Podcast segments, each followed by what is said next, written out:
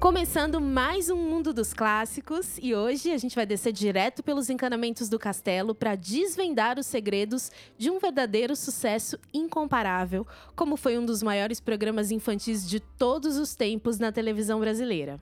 E se assim como a gente, você também foi arrebatado pelas incríveis aventuras de um menino de 300 anos e seus amigos, esse episódio promete ser muito especial para você.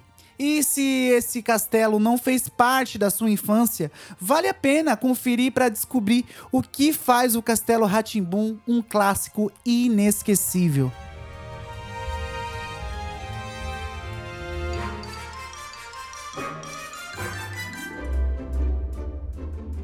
Fala pessoal, aqui é o Lucas. E aqui é a Renata. Voltamos com o segundo programa dessa temporada que pretende resgatar os clássicos da TV Cultura e homenagear esse legado, que fez aí a infância de muita gente mais feliz e que formou, digamos, adultos mais criativos, inteligentes, graduados em ciência com o Tíbio e o Perônio, em literatura com o gato pintado e até em música com os passarinhos. E assim, pessoal, é... se algum momento eu começar a chorar aqui, Renata, eu já peço perdão porque se acontecer isso eu não fui forte o suficiente para lembrar de algo tão nostálgico assim. Rê, o que, que você lembra da sua fase de criança que assistiu Castelo Ratimbum? Ai, a minha infância com certeza foi incrível, foi muito boa. Eu acho que a gente tem, a gente viveu a fase dos melhores programas da TV assim para criança, feitos para criança. Eu lembro quando passava o Castelo, acho que eu tava, não sei se na primeira série, no pré, alguma coisa nesse sentido. E eu ficava na casa da minha avó, porque meus pais trabalhavam fora. Eu cresci com a minha avó. E para quem não sabe, eu e o Lucas nós somos primos, assim, criados como irmãos. E a minha avó gostava muito de programas policiais, assim, de jornal sensacionalista, aqui agora. É, você decide. E uma um fato engraçado que minha mãe me contou é que minha avó gostava de ver os programas dela de TV. E, a gente, eu e o Lucas, era fissurado na TV Cultura. E, e, minha avó falava assim: ah, não gosto desse programa, essas crianças só veem isso o dia inteiro, o dia inteiro, repete, e eles estão lá assistindo. E minha mãe falava: ah, mas deixa, mãe, é o que eles gostam. E minha avó falava que era o que ela colocava pra gente assistir pra, pra gente ficar quieto. Era o único momento que a gente parava de, de mexer nas coisas dela, de bagunçar, de, de fazer arte. Era quando a gente via o Castelo Ratimbum. Aí ela deixava, que era meio que pra controlar. Era a hora que a gente parava na frente da TV e, e assistia. Você lembra disso? Com certeza. E assim, mal sabia elas, né, que a gente estava sendo educado pelo Castelo Ratimbum. A gente estava aprendendo matemática sem saber. A gente estava aprendendo sobre história sem saber. E, e é algo que eu trago para mim na minha vida até hoje. É, cara, foi, eu tive eu tive uma infância incrível. É, e um desses fatores por essa infância ser tão, tão feliz foi graças ao Castelo Ratimbu. Em 2014, a gente teve a oportunidade de ir no MIS também, que foi aquela exposição do castelo, dos acho que 20 anos do Castelo Ratimbum, né? 20 anos. E, e, foi uma experiência incrível, assim, também. Parece que a gente teve finalmente a oportunidade de realizar o sonho de entrar naquele castelo. Uma coisa que impressionou bastante foi ver a maquete do, do castelo, né? Que assim, a gente vê quando é criança e acha que aquilo realmente é real, que aquilo existe. E quando eu vi a maquete, eu fiquei, meu Deus. Nossa, mas foi uma experiência incrível. É, tá naquele. Porque assim, não sei se você lembra, Renata, mas tinha muitos. Os bonecos eram eram os bonecos reais da, da gravação. É, tinha muita roupa, o figurino real e cara, você tá do lado daquilo que você tanto assistiu, que tomou conta da sua imaginação nos anos 90 e você tá do lado daquilo é uma, uma sensação, foi uma sensação muito boa mesmo. Fez parte da, da nossa vida, né? Com certeza. Bom, então antes de começar, a gente quer muito agradecer todo mundo que escutou o primeiro episódio, que participou, mandando mensagem lá no Instagram, arroba Mundo dos Clássicos, no Twitter, no WhatsApp. A gente recebeu um feedback tão legal que, que eu acho que nem era o que a gente estava esperando, né, Lu? Foi muito legal mesmo, gente. Muito obrigada. A gente até separou algumas mensagens aqui que vocês mandaram para ler. É, eu vou começar aqui com a Clarice, de Porto Alegre. Ela escreveu assim. É muito importante um conteúdo como esse, no momento em que a memória do país está se perdendo. E a Cinemateca está do jeito que está. Parabéns pela iniciativa. Poxa, que legal. Clarice, é, você conseguiu captar a missão desse programa. Muito, mas muito obrigado por ouvir a gente. O Rodrigo, nosso ouvinte que mora em Barcelona, na Espanha, que chique, mandou a seguinte mensagem: Minha esposa é apaixonada pelo Castelo Ratimbum. O castelo é a cara da Casa Baió. A minha esposa está emocionada. Muito obrigada por esse programa. Que bonitinho. Poxa, Renata, ouvindo isso, a gente fica ainda mais emocionado. É muito bom ouvir um feedback desse. Um beijo aí para vocês da Espanha. E a Sueli de São Paulo, ela mandou o seguinte: Aqui em casa não assistimos Lucas Neto e nem deixo a minha filha pequena assistir. Ela gosta muito de palavra cantada. Saudade de chegar da escola correndo para assistir Castelo Ratimbu.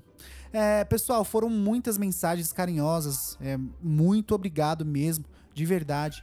É, a gente não conseguiu ler todas, mas a gente promete continuar fazendo isso nos próximos programas. E vamos ao episódio. Vem com a gente que hoje o programa vai te emocionar.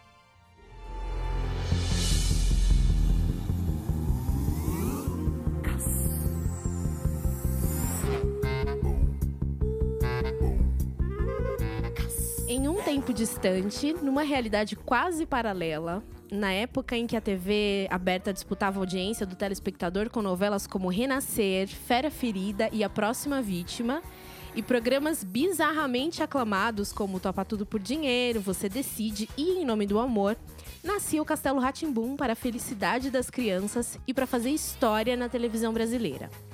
O Castelo Ratimbum é um programa infantil de 1994 criado pelo Flávio de Souza e pelo Cal Hamburger. O castelo foi exibido originalmente até 1997 e ao todo teve 90 episódios e um especial de Natal. A história do castelo começa quando Nino, um garoto de 300 anos que não pode ir à escola por conta da idade nada convencional, começa a se sentir triste e sozinho por não ter amigos. Os pais do Nino foram para uma expedição no espaço sideral e por isso ele fica morando com os tios Vitor e Morgana e com alguns seres mágicos e animais falantes que habitam o castelo.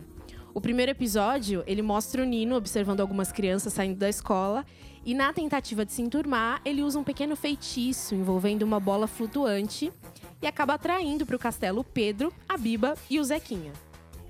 A Patrícia Gaspar, que interpretava a nossa querida Caipora, ela definiu a experiência de ter participado do Castelo Ratimbum da seguinte forma: O castelo foi como um caso de amor desses que você só tem uma vez na vida e que talvez não aconteça de novo.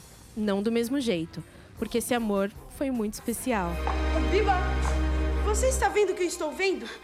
Uau, Pedro, o castelo do meu sonho! Bom, inicialmente o castelo era para ser uma espécie de Ratimbum repaginado. A gente comentou um pouquinho sobre Ratimbum no programa passado. É, o castelo traria essa mesma ideia de quadros e esquetes do antecessor, só que de um jeito um pouco mais inovador. Acontece que ao longo da sua criação, o projeto foi mudando tantas vezes que foi necessário considerar um programa completamente novo e do zero. O interessante é que os episódios foram gravados todos antes do programa ir ao ar pela primeira vez. As gravações duraram cerca ali de um ano, é, sem que eles tivessem a menor noção de qual seria a reação do público e de que o programa se tornaria um fenômeno.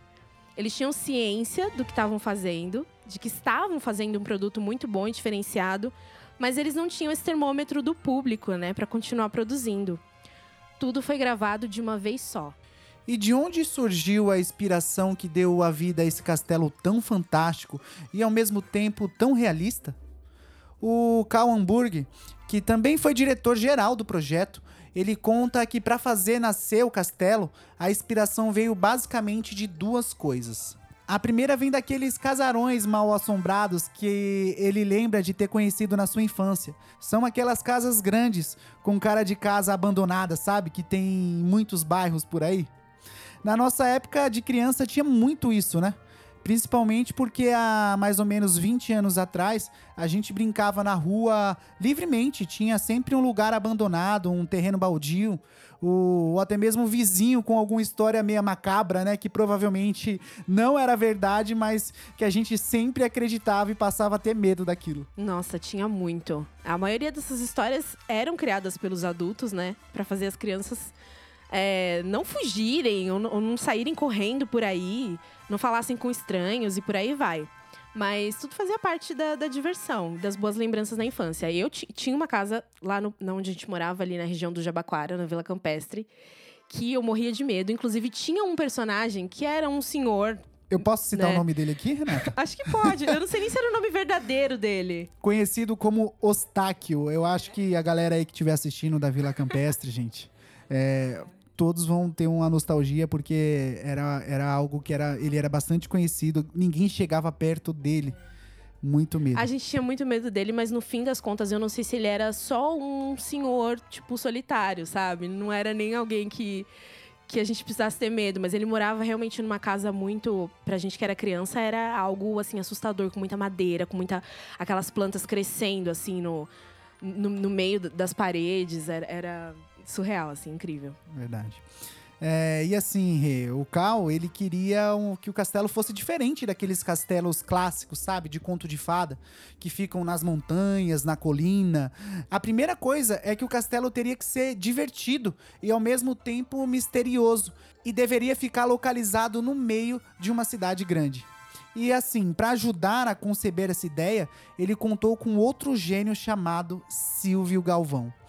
O Silvio, ele foi cenografista e responsável pelos efeitos especiais do castelo.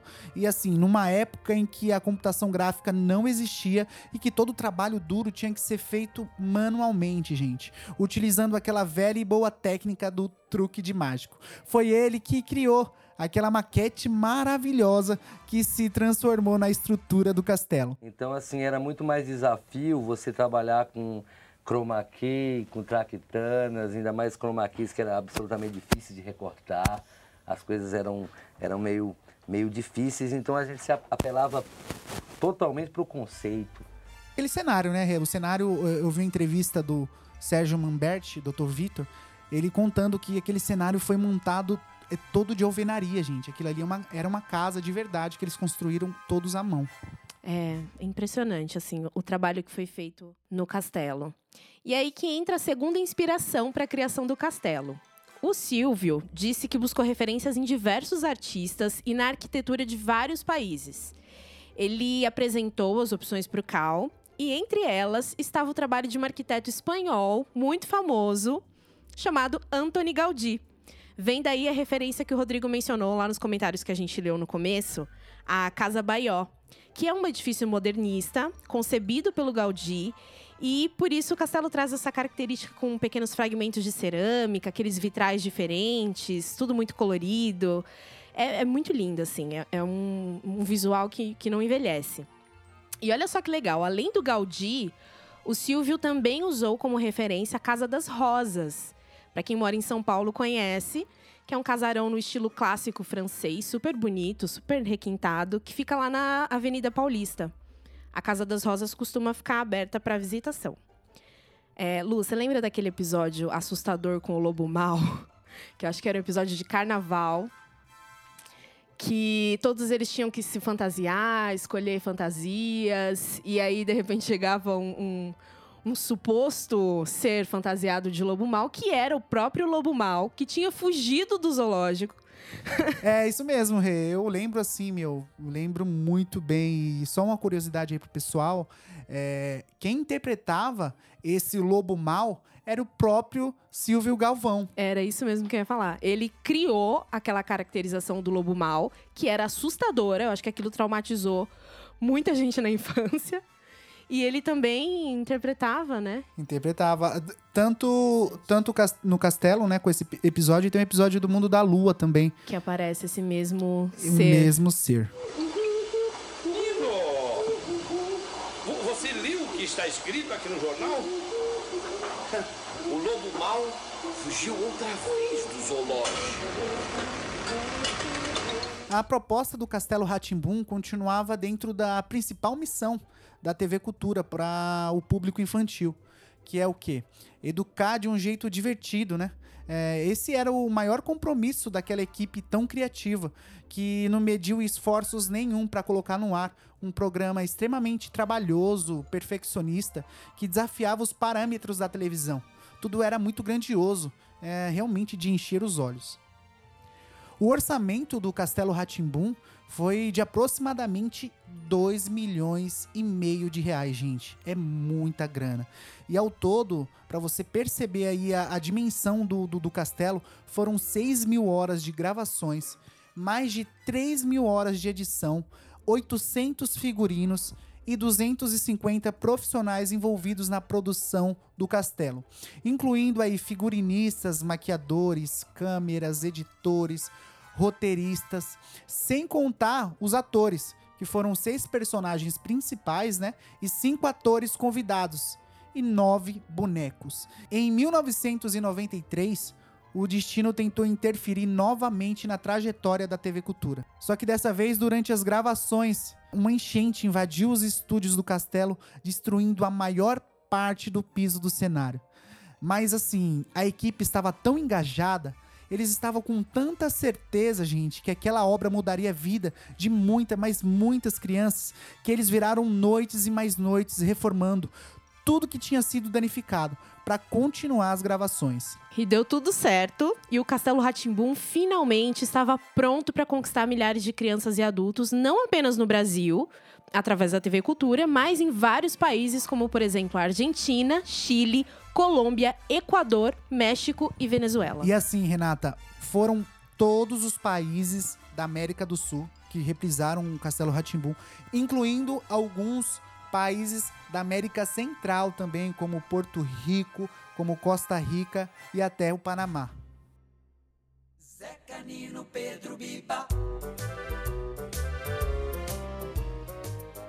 Um dos maiores acertos do Castelo Ratimbum foi, sem dúvida, a escolha do elenco, que deu a vida aí a cada personagem. Eu não sei se você também tinha essa impressão, Rê, mas algumas atuações foram tão, mas tão marcantes que fica até difícil reconhecer um ator fora do personagem. É claro que a gente sabe quem são, né? Mas além da atuação, a caracterização, a maquiagem, foi tudo muito bem feito. Sim, completamente. O próprio Cássio Escapim, né? Quando ele é o Nino, ele é o Nino na forma de falar, nos trejeitos, nas caras e bocas que ele faz, assim. Principalmente porque eram atores que, vieram do teatro, né? Eles eram muito. tinham essa característica forte. A, a Campos também, como Morgana. Ela é uma atriz maravilhosa, mas fora do personagem, ela é Rose Campos de muitos outros projetos. É, e a Tia Morgana ficou lá, sabe? É muito legal isso. É verdade. E assim, a maior parte dos atores, eles tiveram que passar por um processo de seleção com dezenas de outros artistas muito, mas muito talentosos para disputar alguns dos papéis principais. A seletiva para fazer parte do castelo tinha atores aí de todo o país, vindo principalmente do teatro. E eu fico imaginando como deve ter sido divertido participar desses testes. Deve ter sido uma delícia, né? O Kallenberger conta numa entrevista que em um dos testes eles receberam atores incríveis, engraçados, para fazer o papel do Doutor Abobrinha, né? Que eles ficaram um dia inteiro tentando escolher, porque era tanta gente boa que eles não, não conseguiam se decidir. E aí, o Pascoal da Conceição trabalhava na rádio da TV Cultura na época e ele estava passando no estúdio na hora que estavam rolando as audições. Ele pediu para participar, se inscreveu para o papel do Dr. Vitor é, e depois fez o teste pro Dr. Abobrinha. Na hora que ele começou a falar, eles bateram o martelo, assim. É esse cara, tem que ser esse Dr. Abobrinha. Ele incorporou o personagem na hora. Porque risada, você sabe, né? Tem vários tipos de risada. Tem aquele cara que ri, não sai nada. Até que peguei esse negócio de meu, de criança, de juntando meu.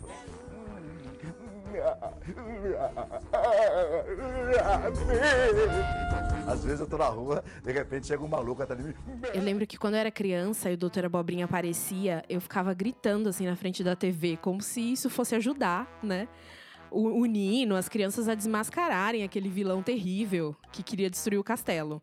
Eu ficava gritando: é ele, é ele, o Doutor Abobrinha. É, mas assistindo o Castelo hoje em dia, eu acho que o Doutor Abobrinha, o Pascoal, é, é sem dúvida um dos meus vilões favoritos, assim, da vida. Porque as caretas que ele fazia, a risada, o jeito dele, é, é muito engraçado, assim, muito surreal. É verdade, Renata. E assim, um, o- uma das façanhas mais engraçadas do Doutor Abobrinha foi ele se, se vestindo de bongo. Pra mim, isso foi tipo um dos personagens mais cômicos dele. O próprio Eduardo Silva, que interpretava o nosso querido bongo, ele fala em entrevista que o episódio que o Doutor Abobrinha tem que se vestir de bongo meu, é quase impossível de gravar, porque eles davam muita risada, muita mesmo. E aí tem aquela parte que os dois têm que falar o mesmo texto ao mesmo tempo. E aí depois que ele termina, que ele é desmascarado, a produção toda começa a rir muito. E tem outro episódio também bem bacana que é quando ele se veste de Tibio e Perônio, né? Naquela cena do confronto final O que eu mais gostei foi que o, o Abobrinha vira Tio Peroni, né? Que ele bate na gente, bate em um, aí entra. E aí o, é um negócio que o Flávio tinha bolado que eu não sabia, que a gente. Nem a gente sabia. O, o Perônio, no meio dessa confusão, ele não sabia quem ele era. Ele falou, poxa, então se você é o Tíbio e você é o Perônio, quem sou eu? Bem, é, é, eu sou, eu sou o Peroni. E um dos dois aqui é o mentiroso e o outro é o tíbio. Eu não sou. meio que entra naquele momento uma crise existencialista.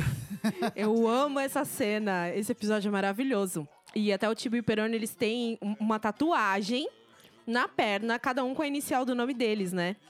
E por isso que, o, que eles descobrem que o Doutor Abobrinha é uma farsa.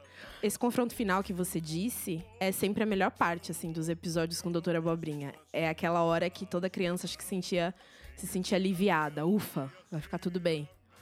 Por falar nisso, quais eram os seus personagens favoritos, Lu? não tem como não dizer o Nino.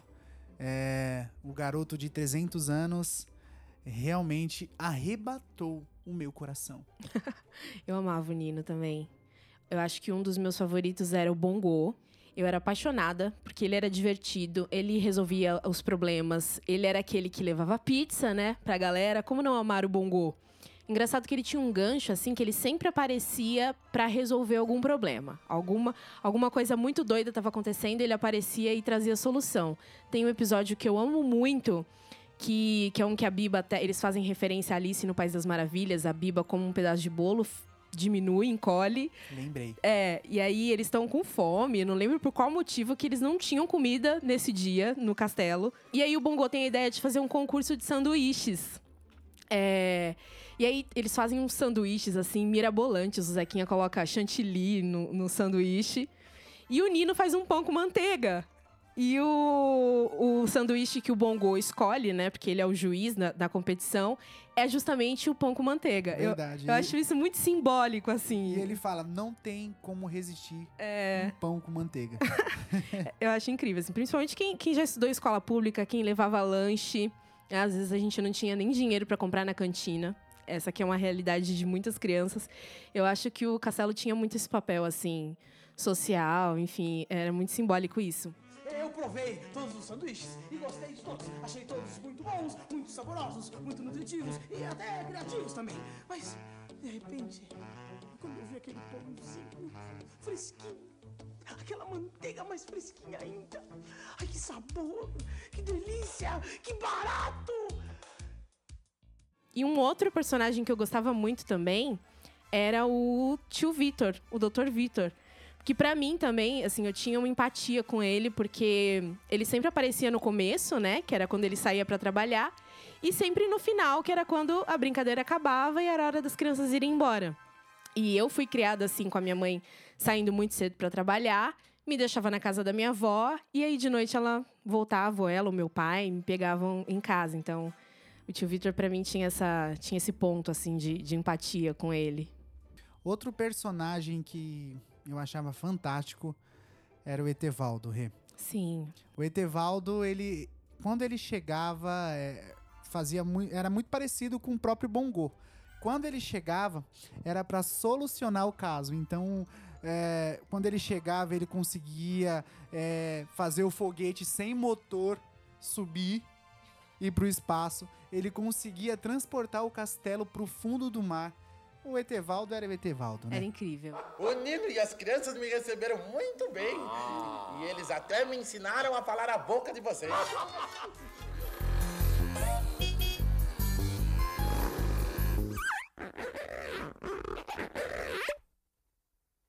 E os bonecos e animais do castelo eram uma atração à parte. Eu simplesmente era apaixonada pela Celeste, rainha do deboche, que era interpretada pelo Álvaro Petersen, que também fazia a voz do Godofredo. É, mas ela era uma personagem muito boa, assim, pra dar uns cortes, sabe? Pra acabar com a empolgação, assim, da galera. Ela era bem cínica, né? Então ela era aquela meio que queria destruir a brincadeira, assim. Então ela só jogava a, a frase dela e se recolhia. Era muito divertido, eu amava. É verdade. O Álvaro, inclusive, ganhou esse papel, Renata, da Celeste, concorrendo com outras vozes femininas. Ele se inspirou em uma das produtoras do castelo. Essa é a Celeste. Está mais calma, queridinha. E eu descobri muitos anos depois que o Álvaro, que dá a vida a Celeste, né? Ele participa de um episódio do Castelo que eu amava, que chama Felizes para Sempre, que é quando as bruxas dos contos de fadas ficam boazinhas e vão pro castelo para confraternizar com a Morgana. Ele interpreta o príncipe encantado da Cinderela, que vai atrás dessas bruxas para levá-las de volta para os livros, porque se elas continuassem boazinhas, não haveria mais história e a história ficaria ameaçada para sempre, Um né? dos meus episódios favoritos. né? É, e ele, o Álvaro que faz a Celeste, era esse príncipe encantado. Outro ator muito famoso também foi o Gerson de Abreu, que apresentava o X-Tudo, vocês lembram? É, ele fazia junto com o Theo Werneck o, a voz do Tap e Flap. O Gerson de Abreu que também fez um programa na Record, que era o Agente G. Era um programa também incrível, ali nos anos 90. Bom, e aí depois que a maioria dos personagens já estavam escolhidos, o Fernando Gomes ficou com os personagens restantes. E aí o Fernandinho é o cara que dá a voz ao Júlio do Cocoricó, um gênio. Deu vida também ao Gato Pintado, ao Fura Bolos e ao Relógio. Eu não sei se você lembra, Lu, de uma história dentro do Ratimbum, no Senta Que Lá Vem História, que se chamava Um Banho de Aventura, em que um menino, que era um boneco manipulado pelo Fernandinho Gomes, tinha um leãozinho de pelúcia que desaparecia numa lavanderia Gente. e começava uma jornada alucinada. Peraí, Renata, peraí. O nome desse menino é Júlio?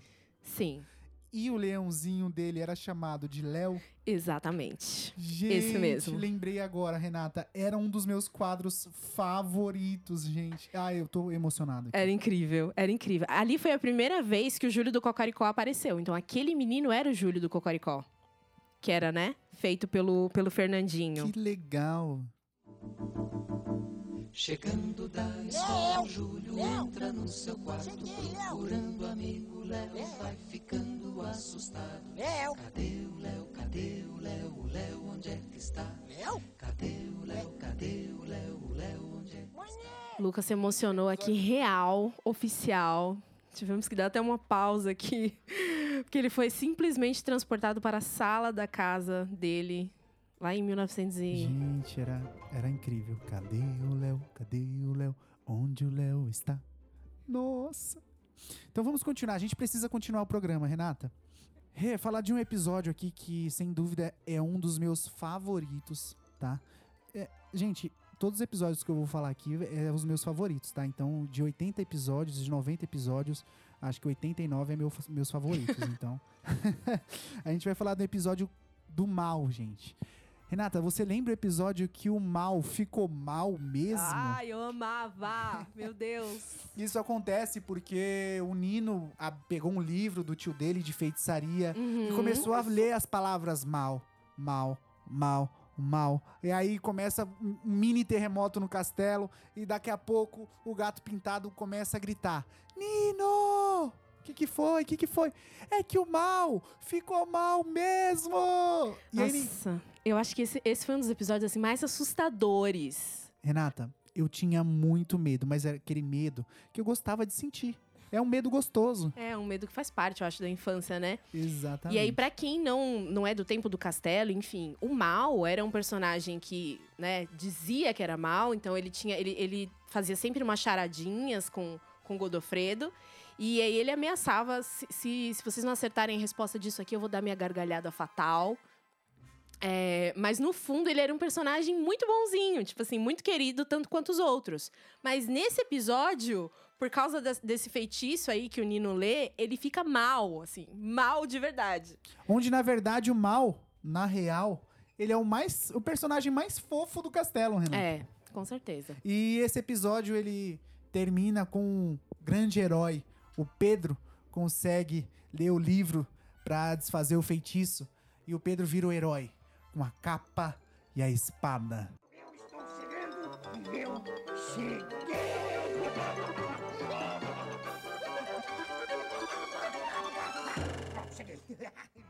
Pessoal, e tudo isso a gente tá falando pra lembrar do ator que fez o mal, o ator Cláudio Checkmate. Ele que fez a voz do mal e do porteiro. Ele faleceu em 1997. Ele tinha apenas 31 anos. Ele também era pioneiro nos programas infantis da TV Cultura. A gente vai deixar pra vocês todas as fotos dos bastidores do castelo, desses atores que manipulavam os bonecos. Lá no Instagram, arroba Mundo dos Clássicos, dá uma olhadinha lá, que vai ter foto pra vocês conhecerem quem era cada um. Dois mais um, três. Somar é muito fácil, vou mostrar pra você. Somar, contar, saber quanto vai dar. Juntar e botar tudo no mesmo lugar. O Castelo Ratimbum tinha um enredo principal que a gente já comentou aqui, né? E ele também tinha algumas esquetes temáticas que tinha finalidade pedagógica e que eram ligadas aos episódios de alguma forma. O Tíbio e o Perônio ensinavam princípios básicos de ciência. A Morgana era uma contadora de história, né? Sobre grandes nomes aí do passado e civilizações antigas. A Dedolândia, que ensinava sobre matemática. O Telekid, com o nosso querido Marcelo Tais, que era um quadro no estilo Você Sabia. E o Gato Pintado, que lia poesias de autores brasileiros. A forma com que o Telekid era introduzido no, no episódio foi inclusive a ideia do próprio Tais, Renata. Ele via o Zequinha perguntando por quê? Por quê? E teve a ideia desse gancho. Porque sim, não é resposta.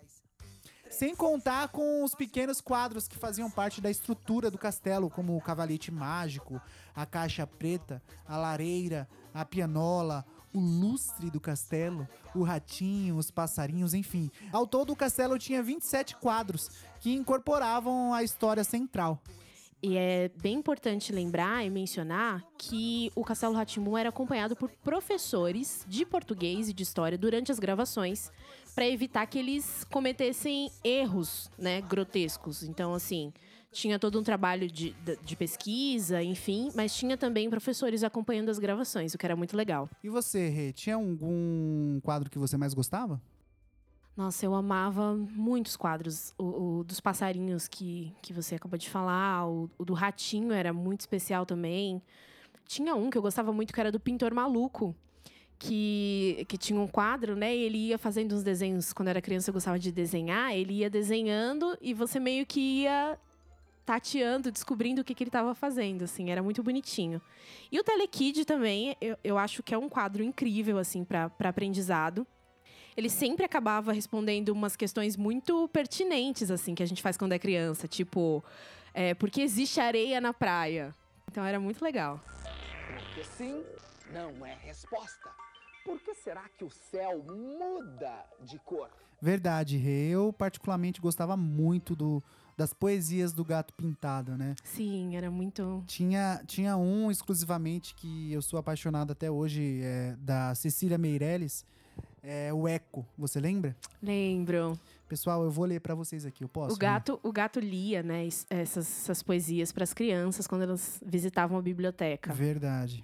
Eu amo esse poema. Pode ler? Uhum. O Eco. O menino pergunta ao Eco: Onde é que ele se esconde? Mas o Eco só responde: Onde? Onde?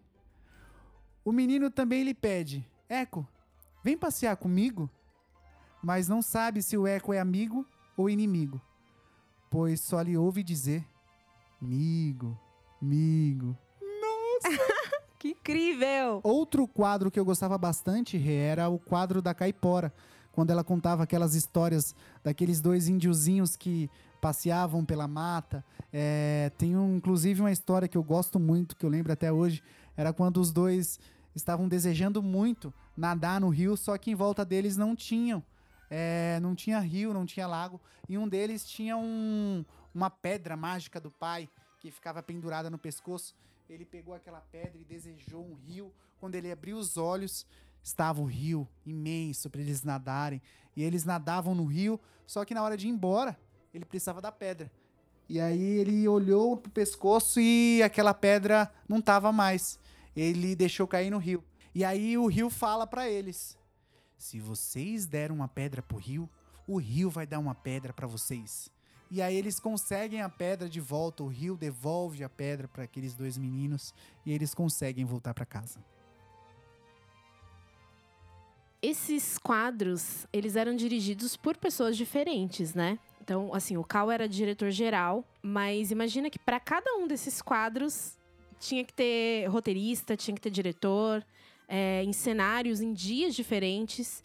E por isso, dificilmente o elenco principal se encontrava com os outros atores e dubladores. É, tem um episódio muito legal que é o aniversário da Tia Morgana, que o Luciano Amaral conta que estava todo mundo muito animado, porque eles iam se encontrar, né? Toda a equipe ia finalmente se reunir nesse episódio. A euforia era tanta que eles tiveram que repassar as falas e gravar várias vezes, porque eles sempre riam, esqueciam, brincavam, zoavam. É, E aí, eu não sei se você lembra, nesse dia, o Doutor Abobrinha se disfarçava de Doutor Vitor. E o Doutor Vitor verdadeiro sai de dentro do bolo de aniversário no final do episódio. É aí que o Luciano conta que o Sérgio Mamberti, que é o Dr. Vitor, tinha feito uma ponte aérea Rio-São Paulo, tava mega cansado e acabou dormindo dentro do bolo. Dormiu de verdade. E, e nessa de repassar a cena, regravar a cena, as velas que estavam em cima do bolo começaram a derreter e o bolo começou a pegar fogo. Imagina o desespero, né? Fiquei esperando a gravação ali. E eu também fazia teatro, esse negócio todo. Aí eu acabei adormecendo, né? Ele dormiu e pegou fogo.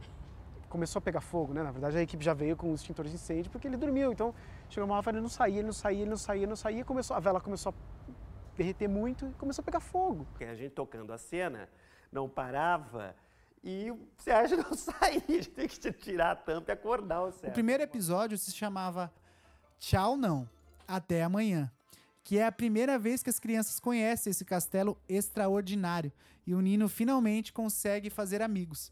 É, nos episódios seguintes, a gente começa a conhecer um pouco dos convidados especiais.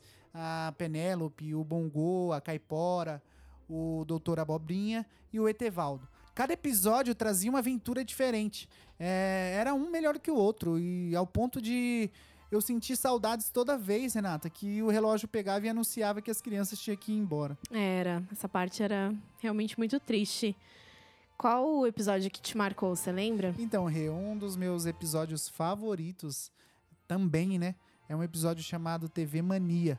É um episódio onde eles ficam horas e horas assistindo filme de terror. Eu lembro. Maravilhoso. Fica todo mundo junto com o Nino em frente à TV. Isso! Né? O Furabolos até aparece pra fazer as. Aí eles fazem. É. É. O Mal, o Godofredo, a Celeste, tá todo mundo em volta do sofá assistindo TV. Quando de repente as luzes se apagam e aí o Nino fica até bravo. Quem é que fez isso e tal? E aí de repente eles veem umas pegadas de como se fosse um monstro, né? E aí daqui a pouco o Zequinha olha pra trás, um monstro, gente. Aquela hora eu, eu era tomado por um medo, que você não imagina, só que eu não conseguia parar de assistir aquilo. Era bom demais. Só que na verdade era só o Dr. Vitor querendo pregar uma peça neles pra fazer com que eles parassem de assistir um pouco de filme de terror, né? Eu vi esse episódio muitas vezes e assim, não importava que eu, que eu sabia que era o Dr. Victor no final, mas eu sempre tinha medo. Pra mim era sempre um monstro real. E a hora que a Penélope aparecia, que eles tipo se escondiam no quarto e ela aparecia, e eles ficavam tentando chamar ela pra dentro do quarto, e ela meio que ficava: "Não, o que, que tá Nossa, acontecendo? Dava um desespero um nessa hora. desespero, assim, que pra mim não era o Dr. Victor, era um monstro, assim. Mais uma vez, a caracterização do personagem era incrível. Eu não sei de onde eles tiraram aquele ser horrível. Verdade. Eu tinha muito medo. Tem, tem um episódio que eu gosto muito que chama Lua Sol.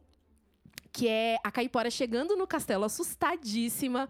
Ela ouviu falar lá na mata que a lua ia tapar o sol pra sempre e nunca mais ia ser dia. Pronto, aí o pessoal se desesperou falando que o mundo ia acabar. É, foi todo mundo pro quarto do Nino e eles estavam prontos pra ir pra praia, um negócio assim. E aí eles foram constar o gato pintado e descobriram que, na verdade, era um eclipse que ia acontecer. Então, eu amo muito esse episódio, assim. E eu lembro até hoje, assim, o fim do, do episódio, eles todos na, na porta do castelo com aquele com aquele filme de máquina fotográfica, sabe? Colocando no olho Antiga. assistir o eclipse. É. Muito bacana. Muito legal. Outro episódio muito bacana, Rê, ah, o nome do episódio é Pintou o Maior Clima, que é quando o Nino, ele tropeça num livro... Num livro Invisível, Invisível, né? exatamente, no meio da sala. E ele faz de tudo pra querer tornar aquele livro é, visível. Ele consegue, inclusive. Com a aí- ajuda da fada sensata Celeste, que é a única Exatamente. pessoa que consegue, que sabe qual é o segredo do, do livro. E aí, com aquele livro, Rê, ele consegue trazer o verão, o inverno, tudo no mesmo dia. É, eu também adoro esse, esse episódio. Inclusive tem uma palavra, não é? Que ele tem que ler. Sim, é. É Me tipo, balas, me me balas, balas. me balas. Me balas, me balas. Edum, o Asatsi Arapimim. E aí depois eles descobrem que lendo ao contrário era justamente pedindo pra, pra trazer, Trazer, é, Salabim, verão, Salabim, traz o verão pra mim. É, muito legal. Tem um episódio que eu amo também, que é o dia que eles decidem fazer um piquenique no zoológico. Inclusive foi gravado de verdade no zoológico aqui de São Paulo. E, e aí o- os bichos ali do castelo descobrem que as crianças vão pra esse zoológico com a Morgana, mas eles não podem ir porque são animais E aí eles aparecem. começa uma, uma revolução no castelo. Tipo assim, como é que a gente não pode ir num lugar onde tem animais, os nossos pares estão ali, e eu, como animal, não posso ir? Que negócio é esse? Verdade. A Celeste começa, tipo, divulgar, falar pra todo mundo, aí conta pro mal, aí eles meio que vão tramando, né? É, um, jeito de, de participar do piquenique, de ir pro zoológico. Isso. Aí eles vão aparecendo um a um, né? Na Uhum, cesta da Morgana. Dentro da cesta. Eu amo de paixão. Muito bom. E também tem outro episódio, Rê, que a gente inclusive já citou aqui do Etevaldo, que o nome do episódio é Folias Espaciais. Quando o Nino decide fazer um foguete, né, de papelão.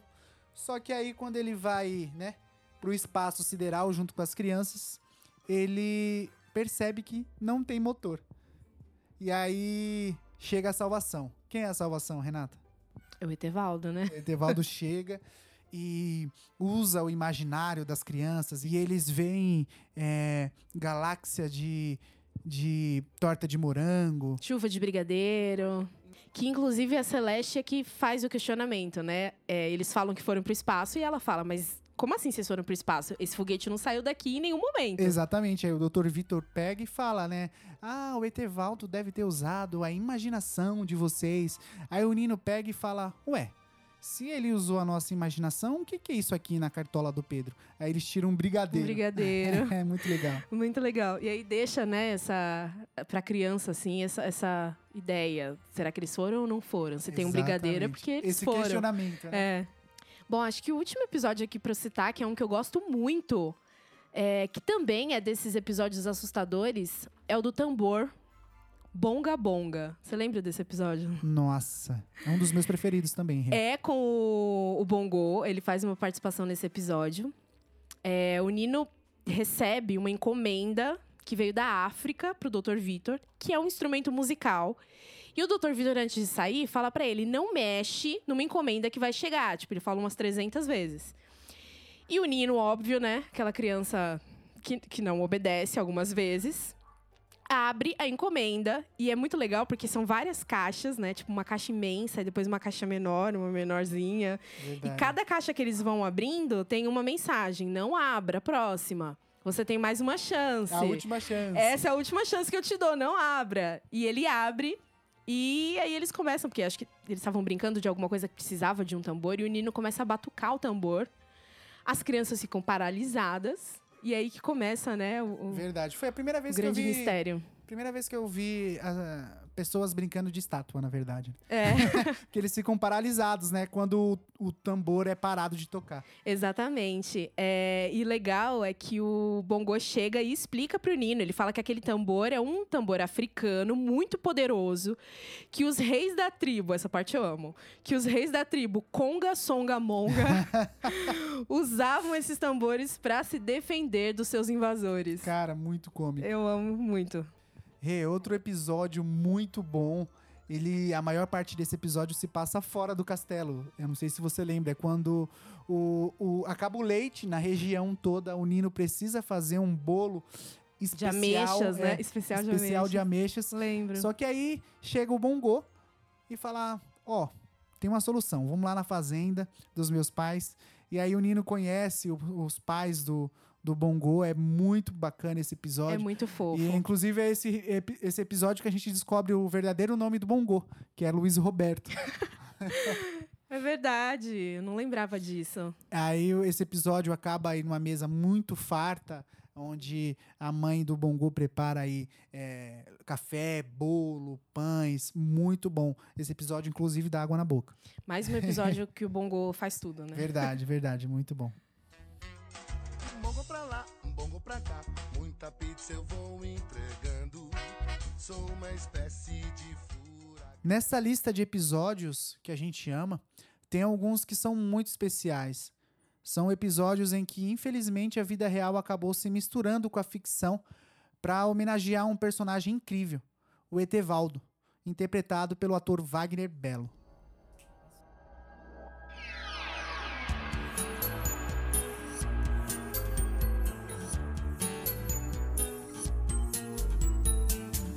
Etevaldo, no espaço sideral. Etevaldo. Tem um episódio com Etevaldo que eu gostava muito e que também deve ser o favorito, seu favorito, Lu, de muita gente que tá ouvindo. Que é um episódio que, inclusive, era tão amado quanto aquele de Acapulco do Chaves, né? Chamava Praia. O Etevaldo chega e vê as crianças brincando com uma praia de mentirinha no meio da sala. E uma hora a tia Morgana chega e vê aquela bagunça e fica furiosa. Pra tentar fazer com que ela fique menos chateada, eles vão em busca de uma pérola pra dar de presente pra ela. Com a ajuda do Etevaldo, né? Que faz um, um namastê. Aum, E aí o castelo vai acabar onde, Renata? No fundo do mar. no Esse fundo do mar de é- verdade. Ele consegue transportar o castelo pro fundo do mar. E é lá que eles, inclusive, encontram. O Gloob Gloob, né? Exato, que acontece esse crossover. E é também onde aparece o Tubarão Banguela. Exatamente. Esse episódio é, na verdade, o último com o Etevaldo e com o ator Wagner Belo, né? Duas semanas depois, infelizmente, ele acaba falecendo. É, nesse momento o clima fica super delicado para todo mundo que está envolvido na produção do castelo, principalmente porque eles tinham que lidar com três crianças no elenco, né? O Cal Hamburger escreveu um episódio para encerrar a participação do Etevaldo e para justificar a ausência dele, com a presença da irmã dele, que era etc. É, no começo do episódio, o Nino recebe uma carta em que o Etevaldo diz que ele não pode mais ir ao castelo porque ele está brincando entre as estrelas. É uma carta! Ai, é pra você, Nino! Do Etevaldo! Puxa, que cartona! Oi, Nino. Eu não posso ir ao castelo porque eu estou aqui, entre as estrelas, brincando. do Wagner foi bastante sentida e impactante para todo mundo. Ninguém podia esperar, né? Algo assim, então, de repente. É, o próprio Henrique Strotter, que faz o Perônio, ele disse que tinha gravado com o Wagner algum, alguns dias antes dele morrer.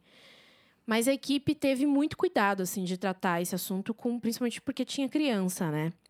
É, inclusive, para isso, o Flávio e o Cal escreveram um episódio chamado Vida e Morte, em que as crianças levavam um passarinho ferido para o castelo e tentavam cuidar dele. No desenrolar da história, o passarinho para de cantar e acaba morrendo. É um dos episódios mais densos, com uma carga emocional muito forte, mas que ensina muito sobre as perdas e a forma como a gente lida com isso.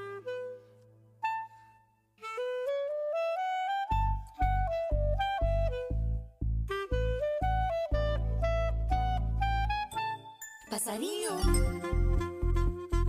que som é esse? Passarinho.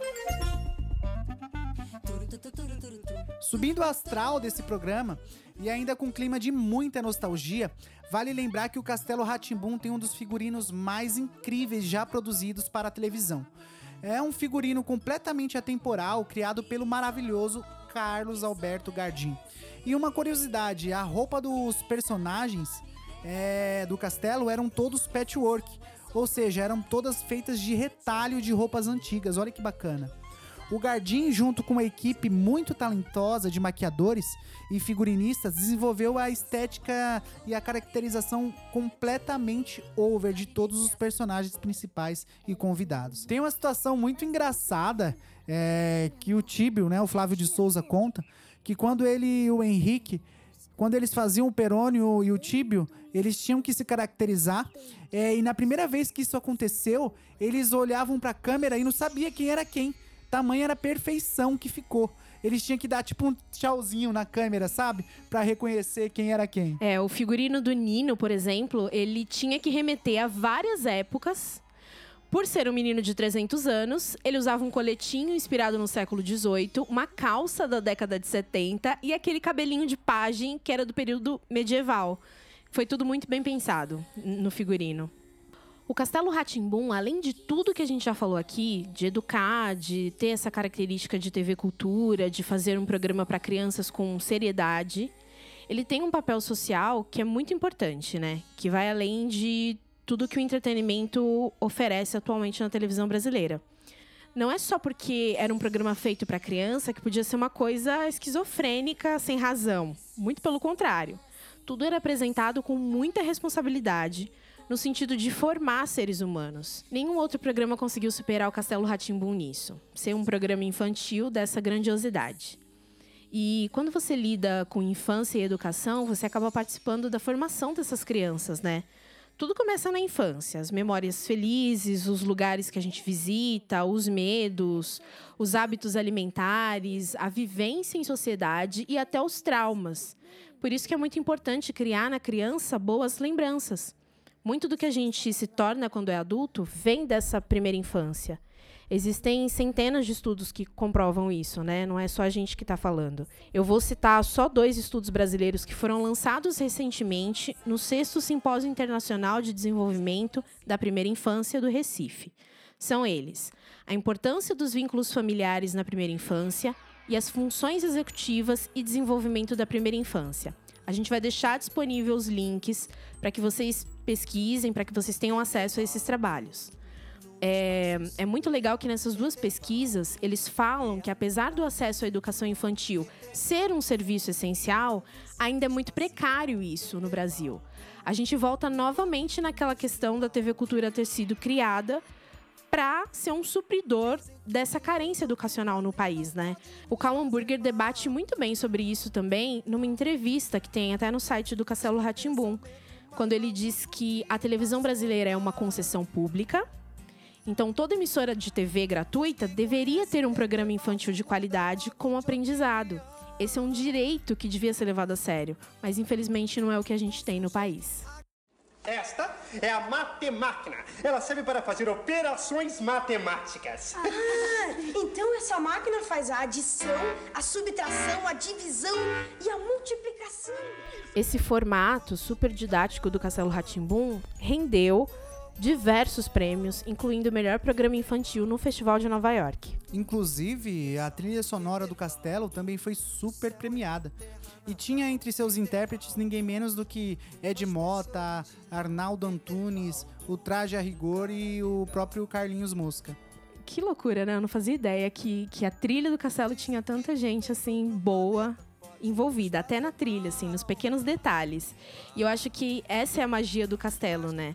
Ser um programa feito com muito amor, com muita gente competente de todas as áreas. Então, nada era meia boca. Tinha um elenco muito bom vindo do teatro, tinha figurinistas maravilhosos, tinha assim o melhor diretor, melhor roteirista, trilha sonora impecável, tudo tinha que ser de primeira qualidade.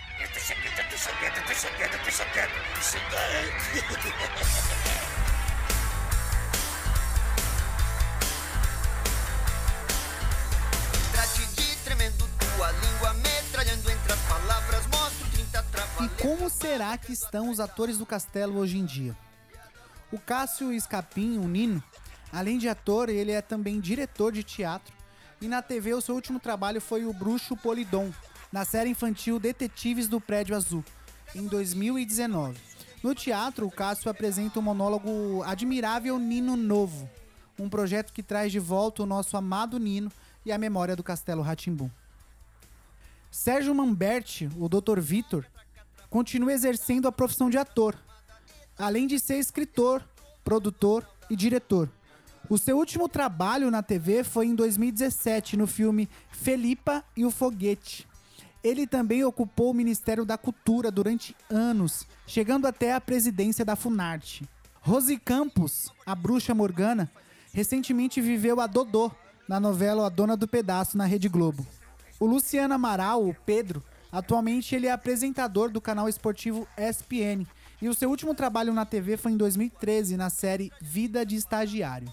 Cíntia Raquel, a Biba, atualmente trabalha como apresentadora, blogueira e diretora de dublagem. Ela também continua exercendo o papel de atriz e na TV foi apresentadora do programa Cozinha Amiga da TV Gazeta, isso em 2013.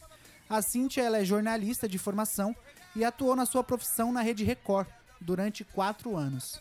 Fred Allan, Zequinha, tem 35 anos. Ele é ator, escritor e diretor de teatro. O seu último trabalho na TV foi em 2018, no curta I Wake Alone, onde ele viveu o personagem drag queen. Flávio de Souza, o Tíbio. Ele é ator, escritor e roteirista. Em 2013, o Flávio foi roteirista da série infantil Iguarapé Mágico. Henrique Strotter, o Perônio, trabalha como ator e dublador. E seu último trabalho na TV foi em 2017, na novela Carinha de Anjo, do SBT. Pascoal da Conceição, o Doutor Abobrinha, ele trabalha como ator, dublador, produtor e diretor. O seu último trabalho na TV foi em 2018, como Lu Perso, na novela da Rede Globo, Deus Salve o Rei. Patrícia Gaspar, a Caipora, ela continua trabalhando como atriz, ela é roteirista, diretora e professora de interpretação. O seu último trabalho na TV foi em 2017, em uma série da Cultura chamada Máximo e Confúzio. Angela Dipp, a Penélope, ela é atriz e humorista. O seu trabalho mais recente na TV foi esse ano, na série Doutora Darcy, com Tom Cavalcante, no Multishow. Eduardo Silva, Bongo, ele continua atuando, tá? O seu último trabalho na TV foi em 2018 na série Carcereiros da Rede Globo.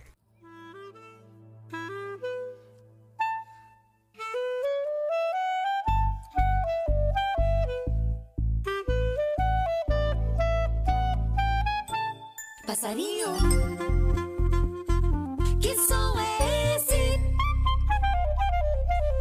Passarinho. Ufa, fortes emoções no episódio de hoje. Eu espero que tenha sido legal para vocês. Eu espero que essa homenagem faça jus à memória do castelo, que a gente tanto ama e que marcou tanto a nossa vida. Eu acho que a experiência do Castelo Ratimbum é realmente única, como a Patrícia Gaspar falou. Talvez não se repita. Então, que pelo menos essa memória perdure, né, por muitas gerações. E para você que ficou até o final, a gente espera que vocês tenham curtido tanto quanto a gente curtiu falar sobre esse assunto. E aproveita para ir lá na nossa página no Instagram, arroba Mundo dos Clássicos. E vai também no nosso canal no YouTube, comenta lá qual é o seu episódio favorito, quem eram os seus personagens favoritos e das lembranças que você tem dessa época tão bacana com a TV Cultura. Manda também sugestões de temas que vocês querem aqui e a gente vai voltar ainda com mais TV Cultura, tá? Continue escutando e já já tem mais episódio para vocês. Um beijo, gente. Obrigada. Tchau, tchau. Passarinho, que som é esse? Passarinho. Turu, tu, tu, turu, turu, tu, turu,